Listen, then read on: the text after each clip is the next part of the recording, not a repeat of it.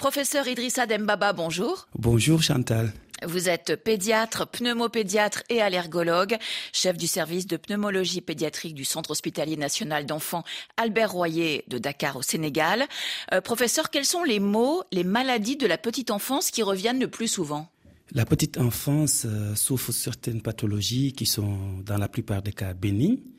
Elles concernent euh, surtout les affections respiratoires qui constitue la première euh, cause de morbidité. Si on parle d'affections respiratoires, c'est les rhinites, les pharyngites, les bronchites. Et ça peut aller jusqu'aux crises d'asthme et parfois dans nous avons des cas de pneumonie, particulièrement cette euh, période.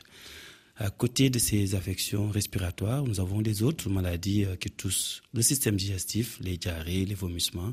Donc c'est surtout ces affections courantes qui concernent la, petite enfance.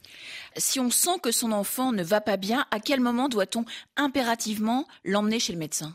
Il y a ce qu'on appelle des signes d'alerte, des signes de danger et de gravité.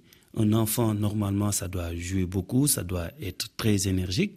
Si l'enfant est très calme, ne bouge pas beaucoup, donc est très somnolent, ça veut dire que c'est un signe de danger.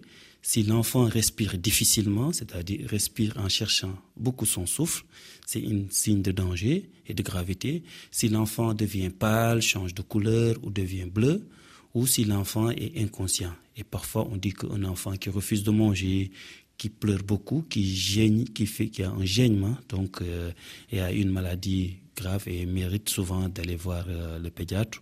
Ou sinon, quand l'enfant vomit beaucoup ou euh, a beaucoup de diarrhée, donc ça, la conséquence c'est la déshydratation. Dans ces situations, il faut impérativement aller voir un médecin ou un professionnel de santé. Merci beaucoup, professeur Idrissa Dembaba. Bonne journée à Dakar.